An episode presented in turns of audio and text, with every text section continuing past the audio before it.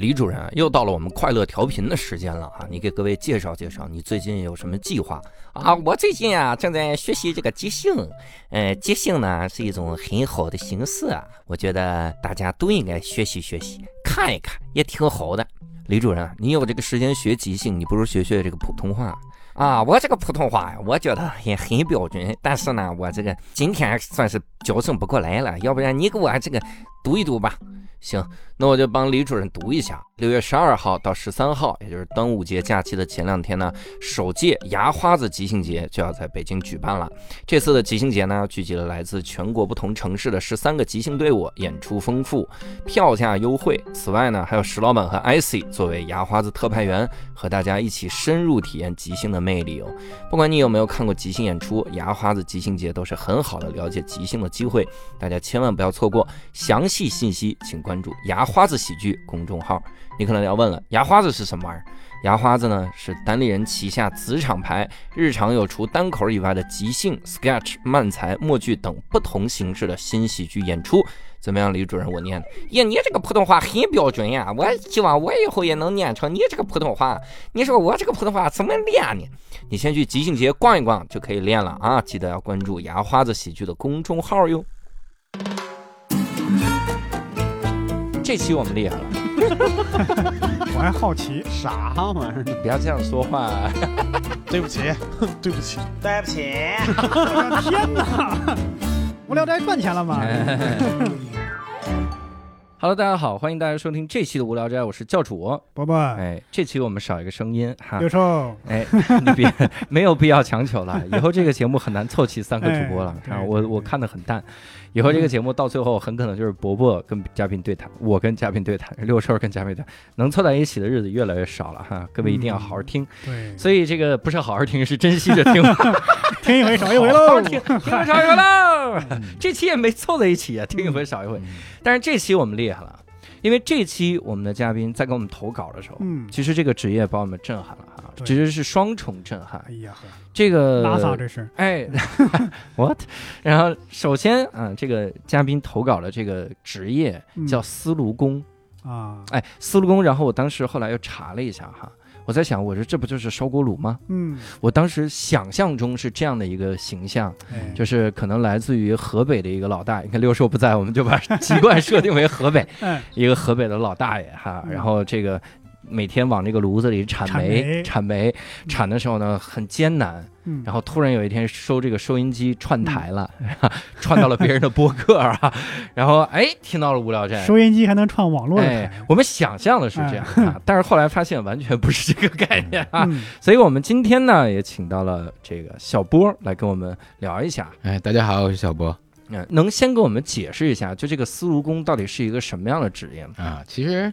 其实你们现在有这样的想象，我稍微有一点点惊讶，嗯，但但因为这是隔了大概二十年，对，二十二十年前的时候，或者说对，差不多二十年前的时候，那个时候其实大家是这样想的，嗯，就是司炉工就是拿着铲子铲煤，铲煤穿着破工作服，然后黑一脸黑黢黢的，然后还还有一个关联就是娶不上老婆。嗯，哎，这我可没想，啊 这我可没想，至少当年，就是我的当年。对，因为小波刚一进来说，哎呀，我刚刚送我女儿上学，放学接我女儿放学。对，我说这这这已经是娶上老婆了，而且还有孩子了，这是。是的，是的，而且而且我娶到老婆还是在司炉工的状态下娶到的啊。对对，所以这个这是一个误区。对，第一个就是说，大家原始的想象的司炉工这种职业是这样的，嗯，但其实，在大概九八年的时候，我开始进入到这个职业的时候，就已经不是这样了。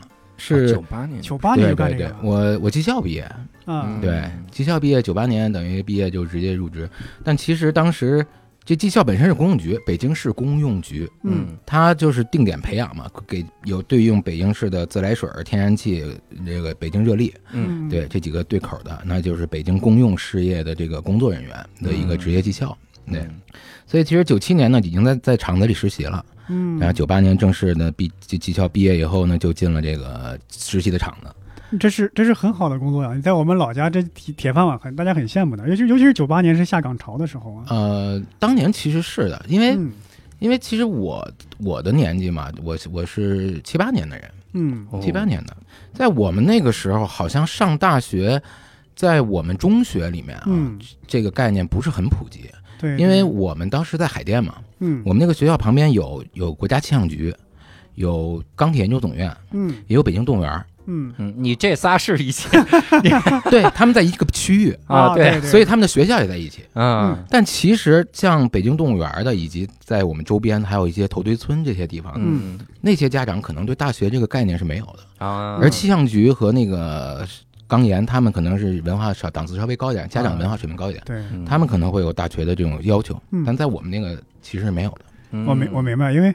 我们那儿基本上，呃，十几二十年前也有这样的概念，因为当时那个大学的入学率是非常低的，哎，对，你想考很难，嗯，但是这个中专或者技校它是包分配的呀，对你你就是从这个最实用的找工作的这个这个这个需求上，我上一个技校上一个中专能分配我工作，是的，但我我如果读高中，我考不上大学，我出来工作是个问题，对对对。对，当时我们其实比较流行的就是职高技校。嗯，对于当然是对于我们这个学习水平的啊，嗯，学习水平的，因为我中学基本上就一直都是在年年级或者班级都是垫底儿的，倒数第五啊，或者可能在年级可能倒数三四十、三三四十这样。对，其实但你如果在海淀倒数三四十，是不是还挺好？但在那个时候的海淀跟现在的海淀不一样，对对对，那会儿那会儿不是这样的。在北京四中 倒数三四十，北京四中是西城的 啊，嗨。人大附，人大附倒数三四十就勉强上个清华的这个。当当年在我们的认知里面没有人大附啊，我们因为可能片区比较小，嗯，我们当时有一个交大附中是所谓的重点特别好。重点中学，嗯，对。然后四中只有四中是大家公认的知道四中这么个地方，嗯，但那跟我们都没有关系嘛，对。所以所以那个时候上学很想努力，但没有成功。对对对，我当年报警校。嗯，我当年有一颗赤子之心，我想做一个警察。警察，对我，我参加了警校的面试，甚至我们片区的那个派出所的那个，嗯，审审核我都去了。嗯，但但最终差了五十分啊，中考差了五十分。嗯，警校是中中专嘛？嗯，哦，对，那时候算是公务员吗？警察不算。当时没有公务员概念，没有没有这个编制。九那是九五年，九五年。对，那其实我挺好奇的，就是还是没解释九八年的时候司路空它是个什么状态。哦，对对，跑题了，跑题了。但是也是普及了一段那那时候的关于这就业的知识、社会背景吧，社会背景。对对对对对。其实九八年进厂子，因为我们等于从技校的时候就已经知道了，因为我们的课本里面我们看到的锅炉就已经不是传统想象的，对，那厂子。跟我们没有关系，对，我们的设备，呃，我记得我们第一次进场参观的时候还挺震撼的。当时那个，呃，在一个挺大的一个厂区，就像现在这种这种七九八这种园区，类似这样，但没有那么大。然后里面有非常高大的那种厂房，嗯，非常高大，非常高大。然后有各种的铁架子，嗯，有冲天的烟囱。对，现在左家庄，嗯，在左家庄那儿还能看到，对。然后进了厂房以后，就噪音就非常巨大，嗡嗡嗡的那种巨大的那种水泵啊、风机啊这种电机转动的声音特别巨大。然后呢，就进到了车间里面。嗯，所谓的车间里面，就是它有一道隔隔音门，算是隔音门，但其实还是很大的。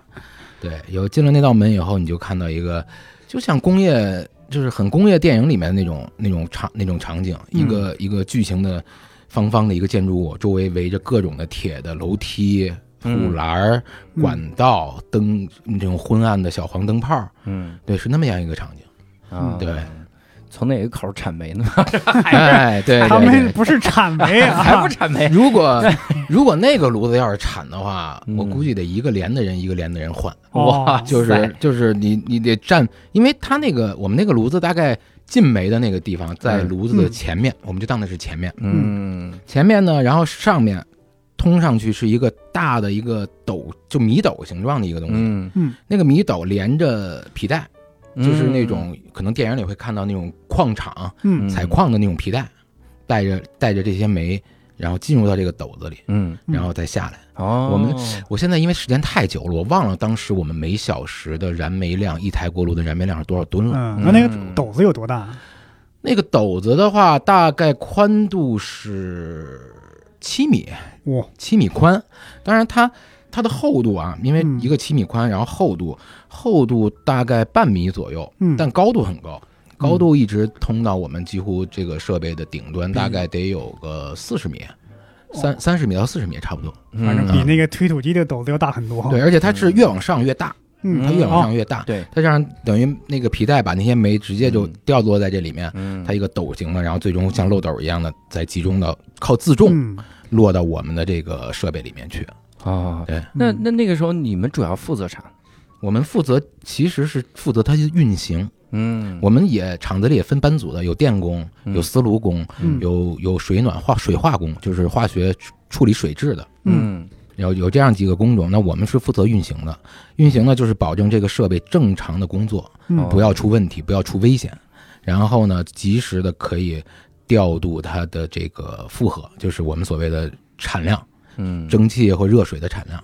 嗯因为因为我们我们的管道其实在全北京市的地下，嗯我们是联网的。嗯我们跟石景山的电厂、跟那个天宁寺一热，嗯包括方庄啊那些厂子，我们的地下管道是连通的。嗯我们这叫北京市集中供热，嗯，它不相当于现在可能某个小区有一个锅炉房，对，然后这样他们自己烧自己就完了。嗯我们是全北京市的，包括长安街底下都是我们的管线。嗯，如果是维持这个设备的正常，我想我脑海中想象的画面就是那种你们站在一个屋子里，然后一一堵墙都是屏幕，各种的屏幕，啊，然后几个几个科学家站在旁边，滴滴哒哒哒摁，后面站着个人背着手，有点有点切尔诺贝利那感觉，切尔诺贝利了，对吧？把那个摁下去很像切尔诺贝利的是什么呢？因为我们没有那么多屏幕，啊。九八年的时候没有电子屏幕，嗯，就是那会儿的，我们我们记得我们当时在车间里面连电脑都没有，嗯。我们靠的是那些非常传统的一些人工控制，它没有自动化的。嗯。我们是通过我们的手动去调整一些像切尔诺贝利那样的那种扳旋钮，啊那种扳动的旋钮，嗯。然后去控制这个靠人的经验嗯。去控制这台机器自动运行。哦，靠人的经验，我天，那那个斗来回翻，你摁一下它翻一下是怎么？呃，不是不是，嗯，那个是摁一下漏一下，那个是持续的。啊。那怎么说呢？就是我们里面有一种东西叫炉排，嗯。炉排就是就像一个坦克履带，嗯。真的是像坦克履带，是金属的，然后铸铁的，嗯。有一组大概七米宽，嗯。然后大概有八到十米长，它有两根主轴，就像坦克，真的跟坦克里的结构是一样的，对。嗯。靠电机转动，然后等于它在往里面转动，煤是落到这个上面，这个铁条上铁的这一个炉排上面，对，向后滚动，嗯。滚到炉膛里面，就是燃烧空间。嗯。滚到这个就是煤炉子那个烧煤的那个燃烧的部分，我们叫炉膛嘛，嗯。嗯。滚进去，那个里面本身已经有燃烧的煤嘛，它就会把这个新的煤引燃，然后还有非常强的送风系统去嗯。去鼓风，去让这个煤烧得更旺。嗯对，然后等到这个煤从整个燃烧过程结束到煤炉排的最后面的时候，嗯它变成了渣子，嗯然后再通过自重滚滚下去，然后在底下还有一套跟进煤院相似的除渣系统。嗯，对，这么先进，那这个设备正常运转的时候，你们都干点啥呢？就盯着他，就是仔细看那正不正常？嗯 我们那个烧煤的时代，我我赶上了可能三年还是四年，三年，嗯，三四年，烧煤时代之后是什么时代呢？燃气时代。哦，对对哦，燃气对，咱俩就跟个傻子似的。现在我们交的是燃气费，没交煤费，我感觉是从蒸汽朋克走向了柴油朋克。对柴油，朋克但后来就不朋克了，啊，后来就有屏幕了。啊，啊，那那赛博朋克。对但其实其实就是烧烧煤的那个年代嗯，我觉得有很多回忆嗯。是超越了后来我我可能有六年的嗯。在烧燃气的时候的回忆的。嗯。刚刚说到那个，就是说我们在干嘛，对吧？嗯。那个时候很欢乐啊，嗯。一个我们一个车车间里面大概有四到五台这样的锅炉，就刚才我说那种描述那种大小的锅炉，大概四到五台，嗯，然后有大概三个人嗯。来共同监护这一台炉子的运行。嗯为什么需要三个人呢？其实有一个人呢是要负责随时盯着这个设备的这个状况的，嗯因为我们是人工的嘛，嗯所以他要及时的操作。有的时候会出现一些突发事件的时候，我们要最快的第一时间的去操作它，嗯去增减给水啊，增减燃料啊，增减送风啊，做这些操作。嗯所以有一个人必须留在屋子里的，然后还有一个人呢是要出去定时巡查，以及在外面有什么异常的时候出去侦查的。嗯对，是有这么一个人。那另外一个人呢，就算是一个一个替补，他啊随时在这两个人人之间，对，所以当时一个炉一台炉子运行要至少三个人。嗯对，然后还包括什么呢？因为我们上夜班嘛，我们那个设备是二十四小时运转的，嗯，所以夜班的时候可能大家还有人替换休息一下，嗯，对。但其实那个年代睡觉的时候，往往都是一两个人，就一两个人，就是谁经验好，嗯，负责最频繁的蒸汽锅炉的操作，嗯，水水锅炉基本就是几个小时都可以不操作。如果你能够恰到好处的把那个开关拨到合适的量的时候，靠经验，靠经验，嗯，对，它的负荷会稳住。我开关一直拨那儿不就行了吗？就就放在那儿，哦上面。我们那开关不是刻度的，嗯。啊，是增减开关，就是哦你往左边打，它这个这个阀门就会关闭，嗯。它会一直关关关关关。哦。也就是说，你只要打的不不松手，它就会嗯关到死，啊，靠你的这个多少来控制的。嗯。啊，那这还真是哈，我刚刚听你说工作很欢乐，因为我原来想这样的工作可能做久了会觉得枯燥，嗯。会觉得很欢乐。很欢乐，就是嗯。那么多人，嗯，因为我们这职业只有只能男的干，嗯，他当时被评定为重体力劳动，嗯。可能就是因为以前产煤，以前产煤，现在只对，需要后来。改革了，但是我们的这个职职工嗯工种没有改，对，嗯。只有男生嘛，都是我们当年一帮十八九岁的小伙子去，师傅们也就是二十几岁，正是年轻，然后正是能折腾能闹的时候，嗯。那那个时候。什么打个牌，喝个酒，当时抽烟也是在屋子里抽的嗯，我在锅炉。对对对，抽因为烧煤嘛，啊煤其实它本身就是着着的，啊，我们抽个烟不会影响它，对，也没有后来危险。燃气时代就出那就不了几起行这样的事故，对对。对 对对对，你说这个，我总是会想起一些蒸汽朋克的电影，我想起嗯蒸汽男孩那个，嗯，那锅炉啪一点蒸汽一冒，这真的人有时候现在由于接触不到这些东西了，你反而会充满很多浪漫的想象，嗯这个这个工厂厂房什么的。嗯，怎么说呢？因为那个时候的我啊，就是个烧锅炉的，嗯，我的认知啊，我以及我的这个文化积积淀什么的各方面都是基于那样的，所以当时我没有所谓蒸汽朋克的认知啊。对，所以所以后来我再回去，当我后来成了个摄影师，然后嗯再回去的时候，我是觉得，哎呀，这个地方拍片儿应该挺出片儿的。嗯，对对然后刚才你提到说有蒸汽冒出来，嗯，在我们那儿是绝对不能允许，为啥呀？为啥那就意味着事故。啊？意味着已经出事儿了，对，我们的设备蒸汽一定要走在管子里的，啊，因为我们的蒸汽不像我们传统意义上的这种烧开水冒的这种蒸汽，嗯那是湿蒸汽。嗯，我们的蒸汽是干饱和蒸汽。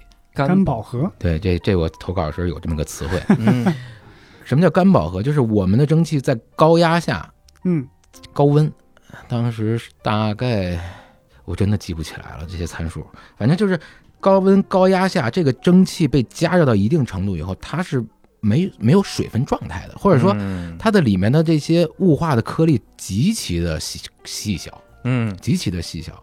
或者我们现在的常规的蒸汽，它其实如果它给它加一个速度的话，它是非常它是会像子弹一样的有哦有这种杀伤力的。嗯但干饱和蒸汽就是它没有这种颗粒感，嗯，就是非常就是达到了去水化，就是非常高的雾化效果。嗯对为什么呢？因为我们还要带发电机，嗯，我们有蒸汽锅炉要带发电机。那、这个发电机等于它是用高速的这种高压的这种气体，这种这种热蒸汽去冲刷里面的叶片，就像螺旋桨、飞机的螺旋桨一样，冲刷它转动，然后通过它的高速转动来发电。嗯对，所以所以我们的蒸汽锅炉是不允许冒蒸汽的，哎，它的温度非常高。嗯而我们的水锅炉也是不允许冒蒸汽的。我们的水锅炉呢是当时好像是一小时十五到二十吨水热水，嗯这个热水是一百二十多度的，嗯，对，也是在加压情况下才能实现的，因为水一百度蒸发嘛。对，嗯所以说一旦有哪儿漏了，嗯压力就可以降低了。嗯一旦降低了，这些水就马上气化。嗯，所以如果哪儿冒蒸汽，那就说明我们的炉子漏了，而且它不会是像你电影里那样看看一柱烟儿一样的，给啊你增加个渲染个效果，对对，它会把你的整个锅炉房变成一个桑拿房。啊嗯，，人都有生命危险了，都可能。对，几乎是有生命危险。这样的事故我没有碰到过，我嗯在十年的这个生涯里都没有碰到过。嗯，哎，那我不得不问啊，那夏天的时候是不是就没事儿干了？因为夏天不用供暖啊。对呀，每年上班时间十一月十五号到三月十五号，是的对呀，那你其他时间段干啥呢？呃，就是这这个就是你当时我前面有一个讲了嘛，我们那个叫公用局技校，嗯，我们当时有自来水、嗯，燃气和热力。对啊，我为什么会选热力呢？对，因为我表哥其实是自来水的，啊，他告诉我有这么一个学校，啊，他说这个学校好，为什么好呢？因为热力夏天放假，一年休八个月，那那那没有，那没有，那没有，啊因为我们还要还要维维护设备。啊，其实我们大概是到从三月十五号到六月嗯就开始放假，然后等到十月一号嗯，正式恢复工作。哇，你们放的比学生假期都长。对呀，对啊，哎呀，那你你这这这这么长时间，你没想到干啥吗？那后来我成摄影师了，嗨，培养了一个副业，大意了真的是憋的 啊！太无聊了。嗯人家我们的同学、我们的朋友都在上班，嗯，真的那个是想那个时出去玩儿的，候只有你自己。对呀，对，因为我们同事遍布北京市各地嘛，嗯，也不会像找邻居或者找找嗯同学那么方便，嗯。因为二十二十郎当岁的时候嘛，所以就就真的好无聊啊，好无聊啊。对 哎，我是看你那个说的是，还有一次差点掉到那个煤堆里，是怎么掉到那个煤哦煤斗里？扎斗那次，那次是、是我可能是我的职业生涯最危险的一次。嗯。那那个扎斗他是这样，他等于，哎呀，好难形容，就在我们的那个厂房设备嗯。被扣在一个盒子里，然后这两个盒子的等于这个盒子最上面的外侧还会贴出两排盒子，前后各贴出两排盒子，小盒子。嗯。那小盒子其实就是那个控煤的那个系统。嗯。当天因为做一个巡查，嗯，对，去去检查一些隐安全隐患，嗯。对，我们就去到了那个燃煤的那个那个部分。嗯。燃煤部分呢，当时一般的会有那种检查孔，检查孔去观察这个煤斗里面的状况，嗯。有这样的地方。但平时呢是用用铁板盖住的。嗯。但那天不知道为什么那块铁板没了，嗯。嘿嗯铁板没了，然后我也我也一大爷，然后呢，就当时可能是手电是没拿手电啊，还是因为其实大部分地方有灯，但是嗯。但是这种地方就讨厌，就是它亮的地方真亮，但嗯。灯跟灯之间距离中间可能是黑的，特黑，对。啊，对对，灯就那样那儿特黑，然后我就走下去了，我一瞬间我就感觉我一个下沉的这个这个哦这个动作，嗯。对我其实就掉下去了，嗯。掉下去，但还好就是它那个东西有多大，大概呃宽度大概是四十公分，嗯长度大概是一个五十公分的一个长方形的一个孔冲下的，嗯就相当于一个井，嗯。下面呢就是那个在在滚动的那些煤，嗯。然后我掉下去以后，我就因为这宽度正好，我就我这胳膊肘就自然的张开的时候架在那儿，嗯。我就没下去，架住了哈，对，架住了，对，所以这是我在那儿最危险的一次，因为因为试想一下啊，首先我掉下去的话，我可能会落个得得先跌落个大概十几米，妈呀，才能到那个煤的上面。嗯。对。嗯然后到了煤的上面以后，会有新的煤很快的落下。来。压你身上可能。对。因为当年的话，我们出去巡查是没有带通讯设备的，嗯。哦。就即使我身边我因为我们不是一个人去检巡查，嗯。会几个人，因为就怕有危险嘛，几个人组队巡查。那其他当时看到我掉下去的人，嗯。及时的他要冲下去嗯。嗯才能跟下面的人沟通。那会儿没有手机，嗯。没有对讲，锅炉车间里那么大的噪音，声音是下不去的。嗯，跑下去最快最快要差不多三分钟。我三分钟才跑下去，嗯。对对对，，差不多，因为它很曲折，嗯。很多的曲折。那也就是说，这个这个时间里我就不确定是怎么样，我可能就被嗯。煤埋了。嗯。那那些煤的挤压或者怎么样，估计嗯。命就没了。嗯这是这是当时，后来想想，但当时就觉得，哎呀，还挺刺激。哇，但对，当时好像就我记得右侧可能离那个更近嘛，回去脱掉衣服一看，等整个从从右腹部到右右胳肢窝这块儿嗯有一条这种划划划伤，哦，对，还是有有有这种挫伤。哎呀，我的天！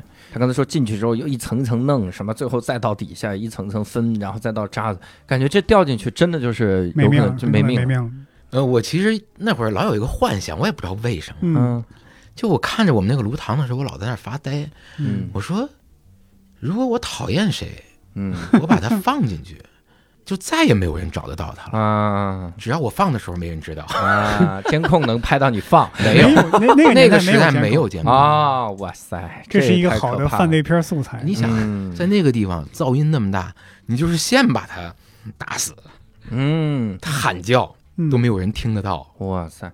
哎，龙门客栈新版。龙门咕噜房，太容易了，这个也。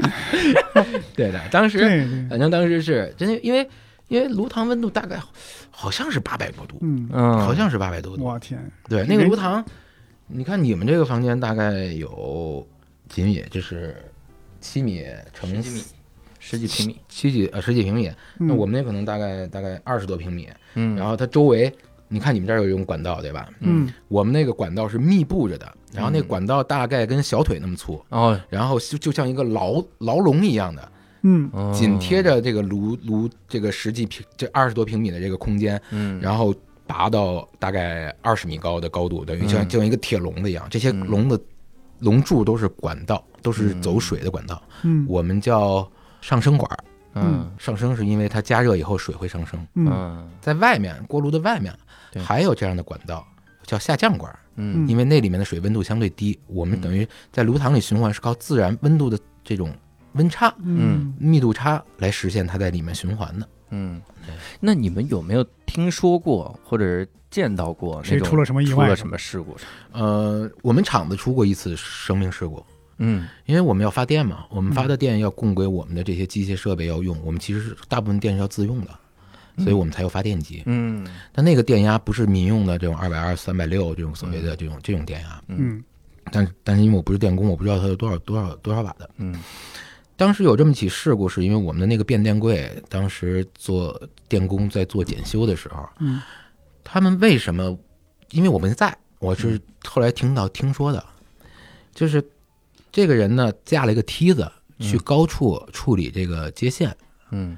因为他其实架这个这个梯子的时候啊，他这梯子是木头的，嗯，就即使发现漏电，只要他不是两个手同时碰到，抓着他是没事儿的，嗯，对。他好死不好死那天，他那个梯子滑了一下，他倒了一下，哎呦，倒了一下，又不知道为什么他上面碰着电，这边碰到了暖气管，我们旁边的暖气管道上面，哦，就是其他的就是室内的那种取暖取暖暖气的管道，金属的，啊，这一下连电以后，我去。对，因为没有人亲眼看到当时发生了什么。嗯，因为冒完电火花，马上就是停电。嗯，他身他其他在他附近工作人员到的时候，嗯，在恢复照明的时候，他已经变成了碳。妈，我天对，这是我们厂子发生的一次生命事故。嗯。嗯，哎呦，还还有啊，还有？这个这个更更这个描述起来更邪乎，我们管那个叫脱骨爬人。妈呀，这一段有点像，这段各位先酌情收听啊！你听听这个名字“脱骨爬人”，让我讲的可能不会那么的恐怖，但是这名字，因为确实太像你们还起了个食物的名字“脱骨爬人”，因为太像了。嗯啊。哎呀，我天哪！咋咋回事儿？那是我们一次的管道事故。嗯，就是在外网，外网那种非常粗的那种地下管道，它是地下是那种检查井。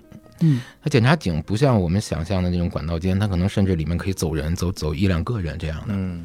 然后里面有非常粗的管道，可能几根儿，但当时有一根主管道泄漏了。嗯，它一泄漏，一门本来都是一百度、一百一十多度、一百二十度的热水，已经出出厂的会低温度低一点。嗯，但遇到了这种就是泄压以后，它还是会快速的蒸发。嗯，快速蒸发以后，当时那个管道井里面就全部都是蒸汽。嗯，但当时可能是因为没有经验，没有经验，那就处理人员着急了。嗯。他们就冒着这个蒸汽下去检查了。哎呦，他们检查的时候等于是趴，因为管道有高的嘛，嗯，他们在那个管道高的地方往前走，往前走。但其实因为泄漏，那些水已经把这个管道填的差不多，就以可能一半或者更低的地方已经是滚烫的热水，还冒着蒸汽，里面没有视野。嗯，没有视野其实不是关键，关键就是里面缺氧，因为温度太高了，缺氧。嗯，缺氧之后，那个人等于因为缺氧就。就昏迷昏昏迷了，他从那个管道上掉下去了。哎呦，他掉下去了不？这个等到我们要想再停止这个设备，却几乎到北京是要联动的。嗯，我们要各个厂子都要泄压，通过调控把这个停下来。把这个管这部分管线绕过去，嗯它外面还有很多阀门，有阀门点儿，这种这种站点儿，去把对于这部分段儿给彻底关闭，嗯，那需要很长时间，嗯，所以当找到这个人的时候，因为这个事故是我们的事故教育里面的，所以我就具体很多细节我是不知道的，嗯，他在里面泡了很长时间了，嗯，所以当嗯。给他捞上来的时候，嗯，是分离的，骨头和对，是分离的，我们大概能想象到了，啊，对。这是我们的那个事故教育，嗯嗯，就是岗前先来一个事故教育，这是上一定要好好弄这是入职前的事故教育，啊，对，这个事儿你知道大概发生在什么时候吗？这得早了吧？他入职这个早的时候的，可能是八几年的事儿，嗯嗯八几年的事儿。那其实平时的话，我们都会有一些比较贼的方法。在我们在我们出进厂区，我们都都没人每人拿一根笤帚，嗯走在最前面的人举着，嗯为啥？因为本身我们那里面噪音很大嘛，嗯有的时候你可能很难分辨说管道泄漏那种喷蒸汽的声音，滋滋的声音嗯听不到。嗯然后另外一个呢，我们那干蒸汽它喷出来的时候，有时候你看不到哦，烟雾，这一下就烫着了，我天，对，这种就伸到前面，嗯一旦哪儿有什么泄漏的话，它会被风吹草动会晃。哦，啊，对，我们都会有这种鸡贼的，原来就有这样鸡贼的我。我我大大概明白，这个方法好，因为我有时候在玩一些游戏的时候啊，嗯那游戏就是你进入一个大概是工厂，有蒸汽，啪，管道泄漏嘛，嗯，啪就呲你一下。然后每次控制这个人的时候呢，往往被这个蒸汽给呲回来，就不敢过。嗯，我玩的时候还好奇，我说这不就是喷一下气儿吗？为啥就不敢过去呢？我现在明白了，那喷一下那 那喷一下就直接烫死了，我对对，一百多度，太可怕了。哎呀，其实大概率还是挺安全的哈。嗯就从这个，嗯你想，你那起是安全事故里的嘛？对。对对。嗯，嗯。其实生命事故还是比较少的，因为嗯。因为其实对我们这些岗位来说，嗯。我们之之所以还要学三年，嗯。还要有培训，还有定期的考核考试，嗯。嗯。那其实主要就是为了避免这些东西。嗯，对，这个一个是生命，对生命的尊重，嗯。当然更重要，我觉得这个业绩不好嘛，嗯。对吧？嗯这肯定是的。所以这部分其实我们都还是比较小心的。嗯，对，我我前两天看了一个，就说提醒工人嗯，戴安全帽，网上还有这个争议，怎么？就是在一个很偏远的地方还是哪儿来着？就提醒工人戴安全帽，很多工人这高空操作不戴安全帽，嗯，那你知道怎么提醒吗？就你光跟他说，你说戴安全帽没用，然后嗯底下就就画那个墙，墙上就画说小张不戴安全帽，嗯摔下去，他认为自己很厉害，摔下去摔死了。结果呢，老婆改嫁了，后爸不喜欢这个儿子，天天打他儿子，还骂他啊，说你那个死鬼老爹，他不注意安全，他摔死了，活该。每天辱骂儿子，儿子很屈辱。嗯我靠！叫大家转这个说有必要写这么具体吗？说就写的这么具体，大家就特别有安全意识。对，但我看过一个这个安全戴安全帽的这个宣传的一个推广的视频嘛，嗯就是大概是说在这个地上放了个西瓜，然后把一颗石子儿或者一个一个金属的一个小小铁小铁块儿什么的，通过一个特别细的管儿嘛，这样能够精准的从上面抛抛到这个管儿里，精准的打到这个西瓜，是打穿了的。但如果你能够在西瓜上套个安全帽，确实是比较安全。嗯，嗯、对，，就防止高空落的那些东西嘛。我们倒是正常运行的时候不用安全帽，因为嗯我们几乎不会出现这种高空落物的情况。嗯那我们检修的时候会。嗯对，夏天那个设备烧了一一一冬天了嘛，然后停了，接着它停了的时候，赶紧的把它拆个大卸八块儿，对，会做检修。然后这种时候呢，会有时候会戴安全帽，因为有那种拆卸。对嗯啊，但哎呀，但是在在炉膛里，我们几乎是不戴的。嗯，我我有一个好奇的问题啊，你们夏天检修的时候会说咱们把那轱辘内胆洗了吧，然后会啊，还要洗那个？啊？会，我们要拿当时没有电器设备，我，我们用铜刷子啊，去刷一个像潜水艇内壁一样的东西。哇，我们的水包嘛，这玩意儿咋刷呀？就 就拿人去刷呀。那得刷好久嘛，对对，可能得刷个几天。我们我们检修分几项目啊？嗯燃料系统的检修，燃料系统检修主要是在炉排和电机。嗯电机呢，上游啊、轴承有些地方齿轮的更换，然后这部分这是一部分。然后水系统，嗯水系统最重要的就是除渣，因为有还是我们虽然水做过软化处理，但它还是会有积碱或者积结水垢这种情况。那那管道里我们没有办法，那管道太细了嘛，进不去，那没有办法。但是那个水包，我们水包或者气包，就是燃气锅炉叫叫叫气包，水包就是燃供水热水的叫水包。嗯，它大概是一个直径两米多，宽度也是差不多六七米的一个非常厚的一个金属铁桶。嗯嗯，非常厚，那个厚度大概得有个十公分吧。好像是得有十公分，然后它两头呢有那种就跟真的跟潜水艇或者或者那种压力设备上面那种巨大的铆钉连接的那种塞子，就是金属的那种阀门，嗯，能钻人进去，但是只能钻瘦的人进去，所以当年胖人特别占便宜，就是他不用大家都得拼命吃胖吧，是吧？胖是福啊，对。等于大概一般工作的时候，里面有两三个人拿着拿着这个铜刷子或者钢刷子，然后呢就就就对这个金属内壁不停的刷。我们那会儿戴，那会儿就已经戴类似现在那种三 M 带两边带滤网的那种口罩，但我们当年的这个滤那口罩特别差是什么呢？它有滤网，有有这个指挥阀，这些系统都有，但它贴脸的这部分是海绵。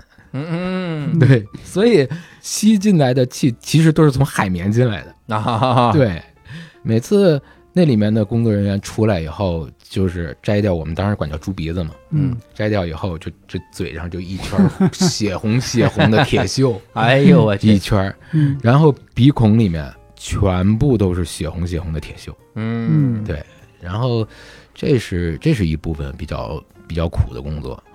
还有一部分比较苦的工作呢，是清理预热器。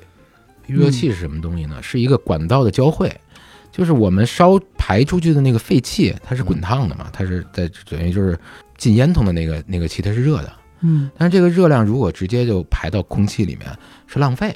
嗯，那怎么办呢？它通过在锅炉里面一些热交换，就是这个管道里面可能走热水。管道外面呢，就让这个热气吹过这个管道，嗯，用这个热气加热管管道里面的东西，嗯，那种交换交换我们叫预热器，但那种预热器里面是能够进人的，也就是说，我们只要能进人的地儿，都要去进人去出渣，嗯，对，那热气感觉像什么呢？大概那个那个东西只有一米二高，然后面积大概有个两米乘两米。或者可能都没有，就一米多乘两米，差不多这么一个这么一个方金属箱子，上面密密麻麻的全是窟窿，是水往下流的；下面密密麻麻的全是窟窿，那里面的窟窿小，大概就麦克风这么大吧，所以人也不会掉下去。但在那里面你是你是直不起来的，嗯，对。然后处理他们怎么处理呢？就是给水，用用自来水。然后呢，用用金属的东西去杵，就是一边杵一边吹，一边冲一边杵一边冲，把那些能杵掉的渣子给杵掉。嗯，对，在那里面呢，就是窝着窝着直不起来。然后呢，一般会穿像是潜水服似的，但不用头嘛。嗯，就特别的捂得慌。嗯，对你里面也湿的，外面也是湿的，然后还冷。嗯，因为它那个是通风通风系统，即使我们的那个排风系统。不用工作的时候，因为烟囱是往外拔的，所以它里面夏天的时候里面会非常的冷，就老是有风的嘛。那也是一个特别苦的差事。妈呀，这么苦呢？那个时候收入怎么样？我燃煤的那个阶段的话，我第一年我记得我实习第一年上班，我第一个月工资给我妈买了一台小天鹅的滚筒洗衣机，嗯，大概九百多块钱。嗯，对。九八年九百块钱是高是低？有点没概念。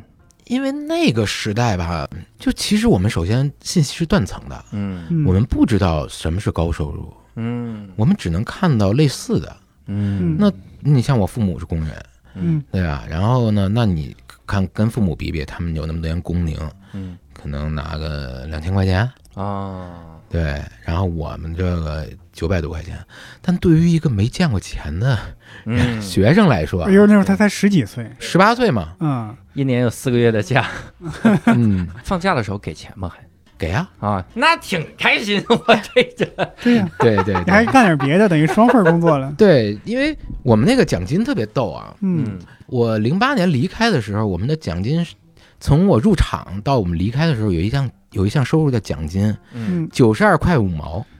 就没变过，嗯，后来逐渐工资增加了，然后还有什么一些也没有，我们我们没有绩效嘛，嗯，反正就工更增加一些项目，这补贴呀，什么饭补啊，什么什么什么加班补助啊，当然我们就是夜班补助啊，反正乱七八糟的。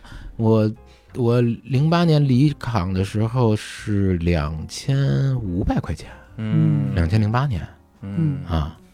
零八年两千五好像不是很高了，不是很高。对对，而且那几年我我有时候外面还能拍点照片，一个月差不多也能来个一千多块钱。其实我在我们那儿算是相对收入条件还不错的。嗯，每年这四个月练出来，练是的，这摄影功底，一万小时理论，十年成为大师了。啊不，那个时候只是会，因为那会儿还没有数码相机呢。啊，零八年，哎，零八年。我买没买数码相机啊？哦，买了买了。嗯，但但我刚我是两千年开始自己学的摄影，对，自己开始学的。那会儿胶卷的，到后来非典之后，嗯，非典之后零三零四啊，差不多零五年的时候，我买了我第一台数码相机，嗯，佳能的那个三零 D，啊，那那差不多，嗯，对，而且那个时候拍照片偶尔就是。就是偶尔去拍拍，有时候拍给人拍个婚礼啊，拍个活动什么的。嗯，那会儿那会儿没见过世面，那就只是会照相。嗯，但后来零八年出去以后，那个才是我摄影那部分的转转变。嗯，对。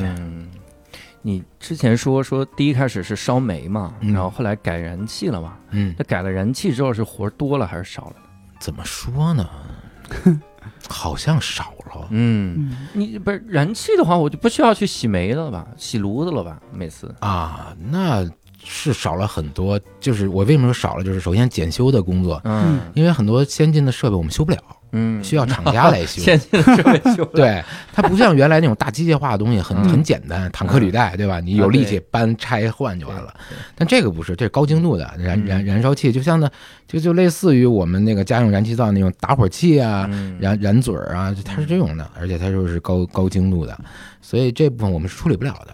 那那因为变成燃气以后嘛，实际上那个燃燃烧部分的那个除垢的一些工作，我们也不用做了。嗯，对它，它相对干净了。嗯，对我们的那个原来的那个水处理，就是排气处理，嗯，也也不用了。这个我想到一个挺逗的事儿，这还是烧煤那会儿，我我绕回来啊。当时有一个特别逗的逗的事儿，嗯，就是我们有那个水膜除尘器，因为烧煤嘛，嗯，它会有很多的粉尘，对，那这个直接排到空气里是有污染的嘛？那在我们厂子里是要做做预处理的。预处理什么解什么原理呢？就是让这些这些燃烧的这种烟，通过一些喷水设备，嗯，让水把它里面的这种粉尘吸附下来，嗯，吸附下来，然后再排出去，就过滤一遍嘛。所以我们有个设备叫水膜除尘器，但这个设备因为它里面经常会有那种特别细腻的，因为这是燃烧过的粉尘，嗯，特别细腻的那种灰浆，嗯，有的时候也会堵。嗯，它要堵了，就相当于什么？一个水塔里面全是泥浆，嗯，全是泥浆。那这时候怎么办？就不工作了嘛？它会影响到这个设备，我们就要去修。修的时候一般都是三五三三四个人过去，拿铁钩子顺着它有一个就是排水口去杵去杵。嗯，然后那次吧特别逗是什么呢？我们当时有一个同事，他比我们大一届，但那那个同事吧，他。他是一个运动细胞特别特别不发达的一个，就平时你会看到他稍微在在运动方面会可能会显得有点有点跟常人慢一慢半拍，对这么个人，赶上他在那儿，然后我们那几个呢就就都跟我们我们几个有有几个人原来还是学校校队的篮球队篮球队的，就运动比较发达的，当时处着处着就看开始冒泡。啊，冒泡是一个征兆，就就是马上就是就要通了，嗯。嗯，对，马上要通了，那像这一塔的这个水就要喷出来了，嗯，喷出来的时候，我们所有人就开始跑，就第一时间就跑，拍了拍了那哥们儿一下，啊，嗯，他比较慢，但是我们都往远处跑，啊，他当时也不知道怎么了，他就跑到了一个墙角，对着那个墙角。继续做跑步的动作，懵了是？对，他就懵了，他就没跑了。然后那个那个喷出来那个三五米高的那个黑浆啊，就给他整个拍在那儿。我天哪！当时从后面看，那面墙是黑色的，没有人啊。等到都消停了以后，我们再走过去，他在动魂的时候，我们看到一个。黑色的人，就就跟那个汤姆和杰瑞 经常出现的那样，对对，真的动画片里的一样，那是真的。哎呦我，对对对，那是我们当时。是不是墙上糊了个人影？哎，对，是得有一个人影。嗯，对。然后啊，说说回，所以改燃气，燃气对。那改燃气之后，难道不裁员吗？裁了，是不是人啊？裁了也裁，所以我们的快乐时光都停留在烧煤的那个阶段。嗯，烧煤那个阶段，我们真的非常的欢乐，非常的欢乐。每天，一就是白班是非常老实的。嗯，因为白班有领导巡查嘛。你夜班是有多不老实？我天，夜班多说说这不老实。其实夜班也还好，因为夜班睡觉啊。中班就是下午四点半，嗯，到晚上十点半啊，这个时间段，嗯。这个时间段其实人是最兴奋的那个时间段，嗯，对吧？我们晚上对吧最 happy 的时候，就基本都在这个时间段，嗯。所以那些那我们经常是四点多到了以后，我们会交接，看看这个设备的运行情况。我们每个小时会记录这个很多参数，嗯。通过参数看参数变化，会知道发生了问题，嗯。因为它如果没有突变，就很就是稳定的，对。这也强制我们去观察设备，不要 不要忘了他们，对。像我们接了班以后，就开始分分部队嘛，有一部分人就出去采购，嗯，吃喝，啊，在商场里面买那种熟食，然后烙饼，去饭馆买鸭架子、白菜、啤酒，啊，各种花生，然后各种就有一堆人去采购了，这堆人很 happy。然后那那那波另外一波人在在屋里就把案板什么的弄上，准备开始能做一些自己在做一些东西，嗯，对，然后呢。等到这帮人来了，然后我们把这些东西加该加工的加工。我们当时有一个最常吃的一个东西叫做那个鸭架汤啊，就烤鸭架子，很便宜啊。然后我们有那个蒸汽蒸，我们叫蒸箱，就是我们自己的蒸汽接到一个铁箱子，嗯，对，然后那个地儿就热饭的，你那饭盒搁在那儿就蒸熟了嘛。嗯，我们会每经常会蒸那个鸭架汤，嗯，白菜鸭架、味精、呃胡椒。好像有时候还会放一些调料，很简单啊。但但那个年代，我觉得那那是我们特别美味的一个回忆，特别美味一个回忆。然后就是就是喝酒、吃肉，嗯，对。然后个别的有时候轮流的，有人过去，一个人把这所有的设备都捋一遍，看看这个表各个各个参数，嗯，对，看完了，然后然后然后就就就就吃吃喝喝，有时候还打牌，对。那会儿，但那年那会儿还不流行斗地主。嗯，那会儿所以打牌还比较文明，就是敲个敲个三尖就就就没有赌嘛。斗地主有多不文明？因为因为因为我们那我从零八年离开那儿，我都没有智能手机的，嗯，所以我们是没有这种所谓电子娱乐的。对对对，那那个时候就是就是大家一块儿就是每天都很欢乐，当然酒呢喝喝差不多，我们都知道量，就是也不能喝多了，喝多了。到时候不不合适，嗯，甚至有的时候晚上，领导来巡查，领导坐下跟你一块儿喝点，喝多了尿炉子里了，炉尿灭了，这是真的。啊，真的，你说这是真的，因为厕所远。啊，我们会有那个检查孔嘛，啊，尿进去就就尿进去了，然后反正也就消失了。哇塞，后面所有检查的人说，这个蒸汽啊烫着了无所谓，就 是最恶心是恶心着了，对对对对，哎呀。吃喝玩乐哈，对，嗯，你们会有，因为就是那是个锅炉嘛，在那儿里面有很多的水嘛，嗯，那水难道就没办法投出来用用啥的？我们的水，嗯，我们的水用户接触不到。啊，因为我们是主管道，嗯，等于是我们的热水到了各个小区以后，他们有交换站，他们把他们的热水管子搭在我们的管道上面。嗯，用这个温度的交换去把他们小区的热度温度提高就 OK 了。嗯，因为我们的热水如果入户了，嗯嗯，是会死人的。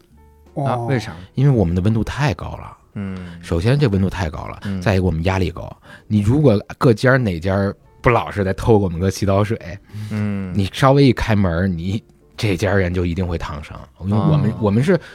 你像我们回水，就是我们的热水出去，在北京这个管网里互相交换完了回来，嗯，是要在一百度以上的。我天，那这太可怕了。那对方要把暖气自己家暖气片卸开，用那个热水。对，而且还有一点，其实就是我们知道嘛，嗯，就是偷这个锅炉热水这件事情，嗯，我们系统人是不干的，嗯，因为我们都知道，我们恨这个，一个是恨这个，再一个我们有预防，嗯，我们会在就是那种交换站的那种入户的那些水里面加乱七八糟的东西，嗯，啊，加啥呢？嗯。加尿 是有的啊？是吗？有的，但但后来就以前是有的，但后来不好加了，因为就是机械化以后，这这种东西很难加进去。但是不是不想加，是不好加了。对对对对对。但至少我们在补的，我们在小区里面的水其实是是要加软化剂的。嗯嗯，就是因为我们不能让你的家里暖气管子里面结构啊，所以我们的水要处理的。我们是加药的，因为这个水又不是说用来喝的，我们还给你好好的过滤。我们加点药进去，让它让这个碱酸碱中和了就完了。啊，对，所以其实我们那那个水是是非常不安全的。嗯，对，只能采暖等于是。对，其实是这样的，以前是有偷偷暖气水的这种情况，很很多。对，要补水。对，这那是在小小锅炉里面会经常经常遇到的事情，就是因为我们有时候后来裁员了嘛。就有的时候会把我们调到其他一些，比如大学呀或者小区的那种小锅炉房，因为我们有证嘛。嗯，我们那个叫丝炉技术等级证，分初中高的嘛。对，我们有证，因为获得这个证也需要考试，很多地方他没法再培训了，麻烦，就把我们调出去。对，所以，所以我们在小区的时候，其实是会明显感觉到经常会补水。嗯，对对对，就是有人偷水。对，嗯。那不同的锅炉，这个危险性会一样吗？呃，其实是蒸汽大于热水，嗯，燃气大于燃煤，嗯，但其实燃气这个安全吧，它特别的尴尬，嗯，因为它自动化特别高，嗯，它也没有太多的接触不到太多的运转设备，嗯，它唯一的所谓的危险，呃，两个都都跟燃气有关，一个是爆炸，嗯。嗯，一个是中毒。嗯，就是当达到一定浓度会中毒，对，但这这个在我们那儿几乎是不可能的，就算它就算它敞开了漏，嗯，在因为我们那个车间里面，它它有那种负压，所以是大量的新鲜空气会进到我们的车间里面，嗯，所以几乎是不太可能出现这种人被熏倒这种情况，几乎是不可能的。那那有没有检测是否泄漏的燃气的设备？有有报警设备，然后我们每天交接工作的时候，第一件事儿就是拿着一个浇花那喷壶。里面是肥皂沫，就是这么简单的去捡漏，就是往那个燃气管道上喷，看哪儿冒泡，就跟补车胎是一样的啊。对对对，就这么简单，嗯，很质朴也有用的。那你你之前说有一个什么撞管，那是什么玩意儿啊？撞管是是也是一种事故，就是什么呢？往往出现在就是外网泄漏，嗯，就是我们的压力失压了，嗯，一旦失压，我们的热水锅炉它是在高压的嘛，一百多度的热水。它在一旦泄压以后，它里面开始好多气泡，嗯，它就出现了这种气泡。我们的设备本身它还是带压的嘛，对，它即使低压了以后，它还是会有一定的压力。它这个气泡在我们的那种巨大的金属管道里来回冲撞，嗯嗯，就会产生像雷鸣一样的，我咚咚咚，甚至有的时候你能看到某一个管子在那颤动，嗯，然后房顶上的灰会被震下来啊！我天，对这个。这个当时是非常可怕的，就是因为它的视觉效果太太震撼了，嗯，又是掉灰，就跟有点像地震，然后巨大的响声，对，然后它的危险就在于说，这样的震动一旦让你的管道的焊接口发生破裂，嗯，那就危险了，嗯，所以你们要调节控制，怎么调节控制呢？这个时候我们就就得第一时间先减负荷，好像是我记如果没记错的啊，先让燃烧燃烧停止。对，等于把炉排停了，不转了，这样煤呢不往里进，新的燃料不进，把把风还不能关，嗯，因为风一旦关，炉膛里的温度会瞬间上升，嗯，会融化那个管道，还不能关风，只是调低它的负荷，嗯，然后开泄压，嗯，开泄压，把残存的那点压力全部都泄出去，然后把给水关掉，嗯，这样等于这台炉子就成了一个停滞的一个开放的一个，就就像把锅盖开了一样。嗯，它就在里面开始降温，咕噜咕噜咕噜咕噜冒泡，然后降温降压，逐渐的降下来，基本上就完事儿了。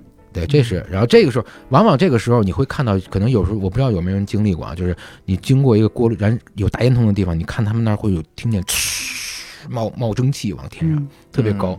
这种情况一般都是出现这种情况了，就是这锅炉在快速的泄负荷，嗯，就需要泄压，等于让这个让这这锅热水尽快的温度降下来。嗯，对。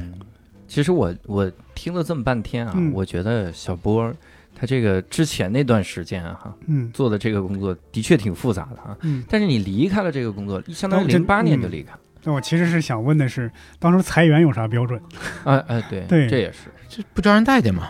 啊？没领导不喜有标准欢是吗？太胖了，钻不进那个缝儿。领领导不喜欢的就给你就嗯就就扒拉走了嘛。直接裁了，不是说再转到其他地啊，方？当然是转转岗转岗，因为因为公用局当时算算国国有企业嘛，所以它其实是不存在这个所谓下岗和这种这种到始终没有。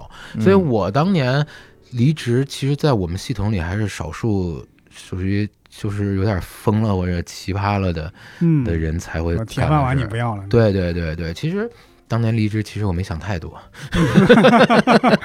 不会又想回去了吧？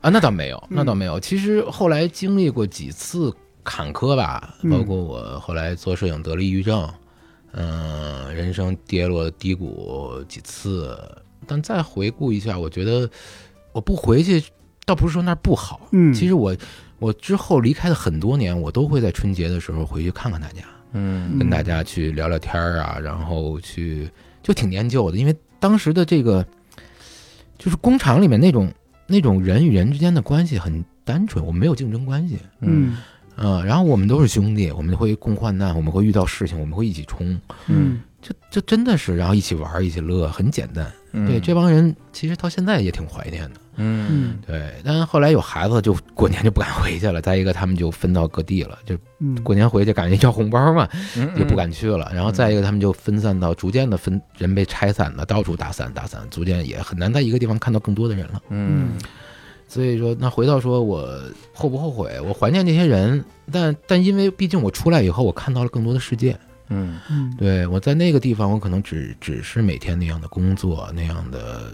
如果你没有兴趣，如果你没有什么什么自己想培养的东西的话，你在那个地方每天看到的就是那些东西，那些固定的人、固定的设备，呃，固定的固定的模式，甚至到后来越来越多的指标，后来是越多越多的压力。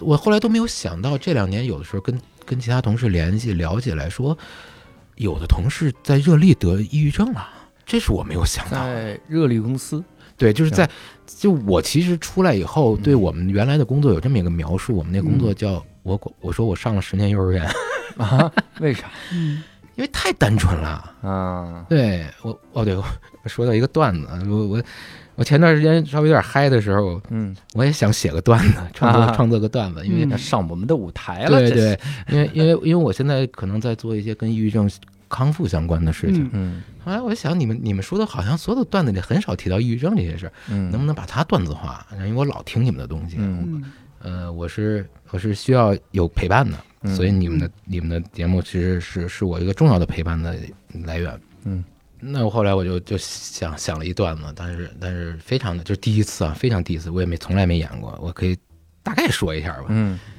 就当时我们上班是什么样啊？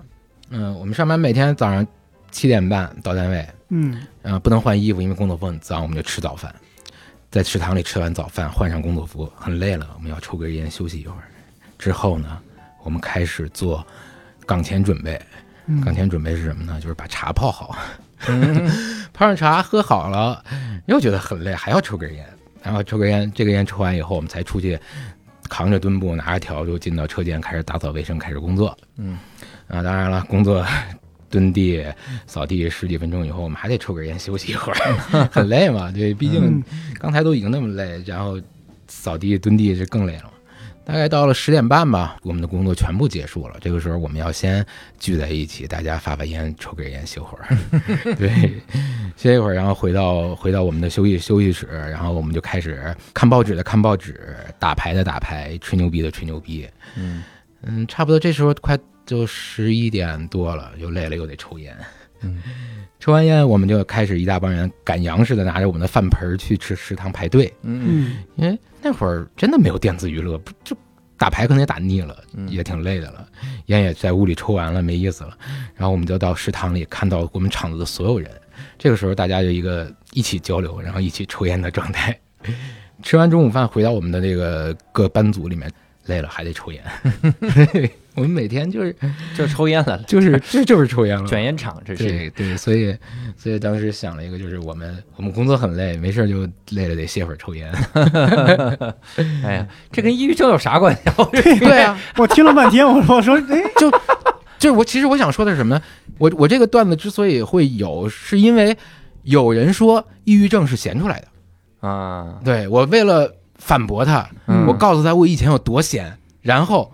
我还没有得抑郁症啊！对对对，所以我才想到了这个段子。对对对对啊！你这大前提不交代，我们对呀，对对对，我们没有明白你说抑郁症段子章里面没有出现，没有经验，这有点过于没经验了。因为我我听着是流水账，等于你的日记，反正我今天工作干了啥？对，但但就是对，因为因为当时我我我有点双向嘛。嗯嗯，所以确实有时候很嗨，就会觉得很好笑。嗯，是可以上台，我觉得可以上台，可以试试看。对，到时候看看再丰富丰富，或者以后找你帮我润色润色。丰富的前提是先把前提记住。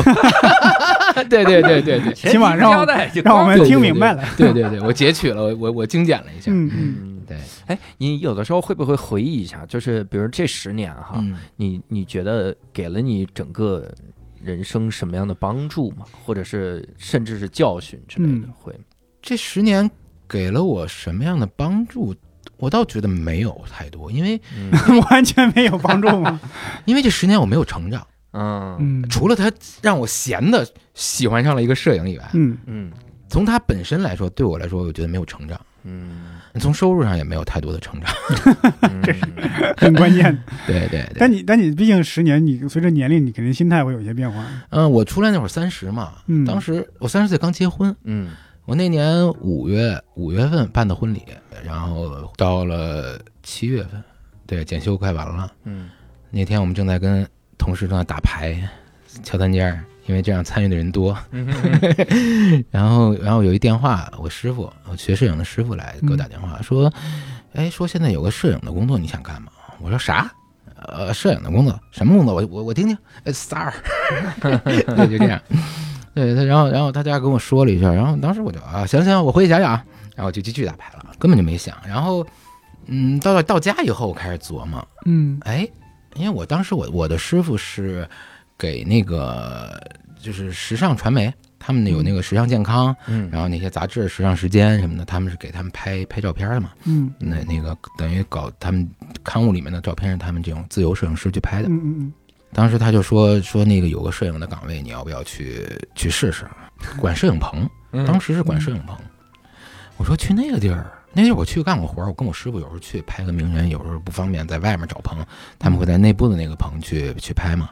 嗯，我当时就想，哎。那我能看到很多摄影师，嗯，他们怎么怎么用灯，怎么拍照，我都能看见，嗯，哎，那我学学，然后我还在时尚杂志社里面，我不就成摄影师了吗？嗯，那个时候我师傅可能一个月可能得得得挣个一大几万，一一一两万或者更多。那个时候就零八年，零八年，对，因为他们那会儿稿费可能一个拍一套片子可能便宜点，一张片子可能大几百。有的有的时候有一个专这个简单的就有只有一个人物专访，就一个人物照片的，那多的动不动就十几配片子，对吧？我当时就想，我刚结婚嘛，嗯，那有机会试试呗，嗯，试试呗，因为因为我我为什么其实说是在幼儿园呢？就是这个很重要，就是就我其实是没有见识的，嗯，对我在那个状态下换到摄影师这工作，我是没有见识，我没有想过。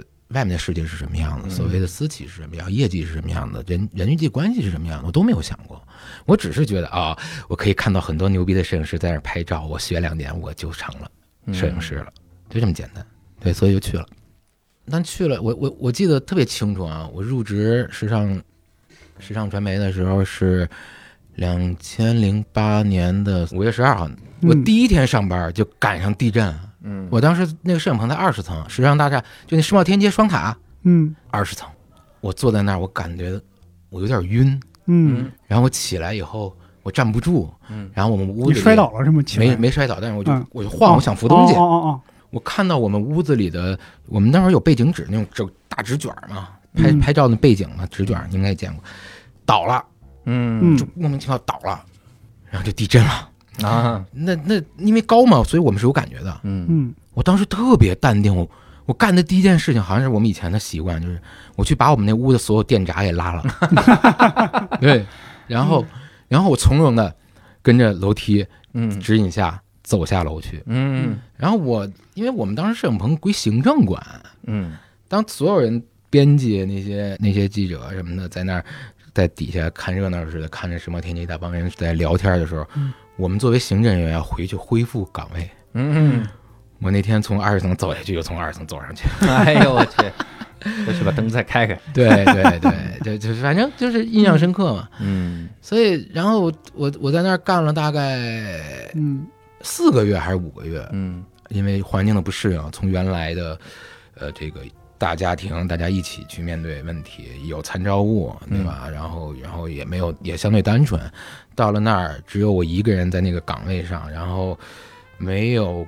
共鸣没有没有，虽然很多人来，明星也来，嗯，哎，我跟我就不说他是谁了，我跟一个现在也非常红的一个岁数大点的那个女明星，我们俩拍照的时候，我们俩吃过一碗粥，嗯，就是点盒饭少点我了的，他居然把粥给我，但是他要把我的他把那里面的虾要走了，就 就这样，对，所以我在那儿见过很多的人，明星也好，大牌摄影师什么陈曼啊，什么什么后来其他可能也不知道，就陈曼名大嘛，嗯，对。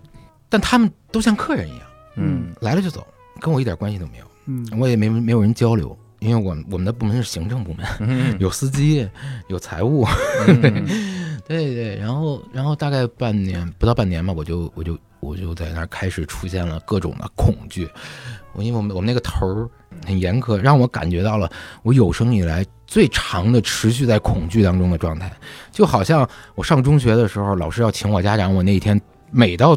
课间十分钟，我都跑到操场的最远端，嗯，去躲老师的那个状态，持续了几个月，就那种恐惧，对，然后我就我就出现抑抑郁症状了嘛，嗯，对，后来就等于我在时尚干了多半年，等于五月份到第二年春春节，我就我就跟着我在那儿认识的其他摄影师小伙伴，我们就出去创业了，就逃走了，嗯，对对对。是会这样的啊，就是之前在一个舒适圈里面待久了，出来之后一下，相当于他都不是走出舒适圈，是一下走进了这个恐惧区。对对对，我觉得这个变化太大了。这一个是变化太大，还有一个是什么呢？就是可能是运气。就我我我我做过两年那个精神动力学，就是反正心理咨询嘛，嗯，做做分析，做了两年多的分析，然后逐渐的挖掘挖掘到我的其实安全感，在我童年的时候，嗯我有一个。大概一年的时间跟母亲的分离，大概在一岁多。嗯，也就是说，在在这个年纪的孩子，如果他的妈妈消失了，嗯，可能会有阴影，可能会有阴影。而我可能恰巧就是有这方面阴影的人。嗯，所以我对孤独的恐惧其实更强烈，但我那会儿不知道。嗯，直到这么多年以后，在这样长期的这种分析当中，逐渐去挖掘到说，哦，我那部分有阴影。所以那也就是说，其实我之前运气很好，就是在集体环境下，这部分是被。保保护起来的，嗯，它没有暴露出来，所以我任何隐患都没有没有发生。那后来换到这边，其实我我自身的问题加上环境的问题一结合，所以我其实也并不想说去说是这个工作让我得了抑郁症，那其实还是有我自身的自身的原因，嗯，那他们合合在一起，对，有有我的原因，有工有外部外部干扰，对，嗯。那我们今天听小波给我们分享了这个十年的丝路工的这个工作哈，嗯，我们也是肯定有很多想讨论的东西，嗯，那如果各位听众想要跟我们继续来讨论的话，可以在评论区跟我们来留言哈，呃，也可以聊聊自己的这个工作，呃，同时呢，如果各位想要给我们投稿，可以到公众号无聊斋。啊，搜索这个公众号，后台回复嘉宾就可以哈，给我们进行投稿。那我们这次呢，非常感谢小波哈，也非常感谢各位听众的收听。那我们这期无聊斋就到此结束了，我们下期再会，拜拜，拜拜，拜拜。